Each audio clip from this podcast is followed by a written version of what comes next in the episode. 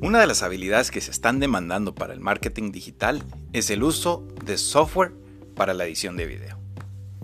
Hay usuarios avanzados de Premiere Pro, After Effects, DaVinci, Final Cut, que son realmente buenos en ello.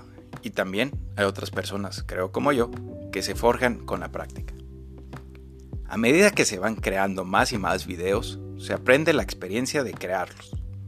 Desde la preproducción, pasando por la producción y la postproducción, el creador debe visualizar el resultado final de su creación. Cuando comencé mi camino en los diferentes programas de Adobe, empecé a aprender sobre las animaciones con el uso de Flash. Eso fue hace casi 16 años, así que suena algo muy lejano, y lo es. Oh Dios, me estoy haciendo viejo.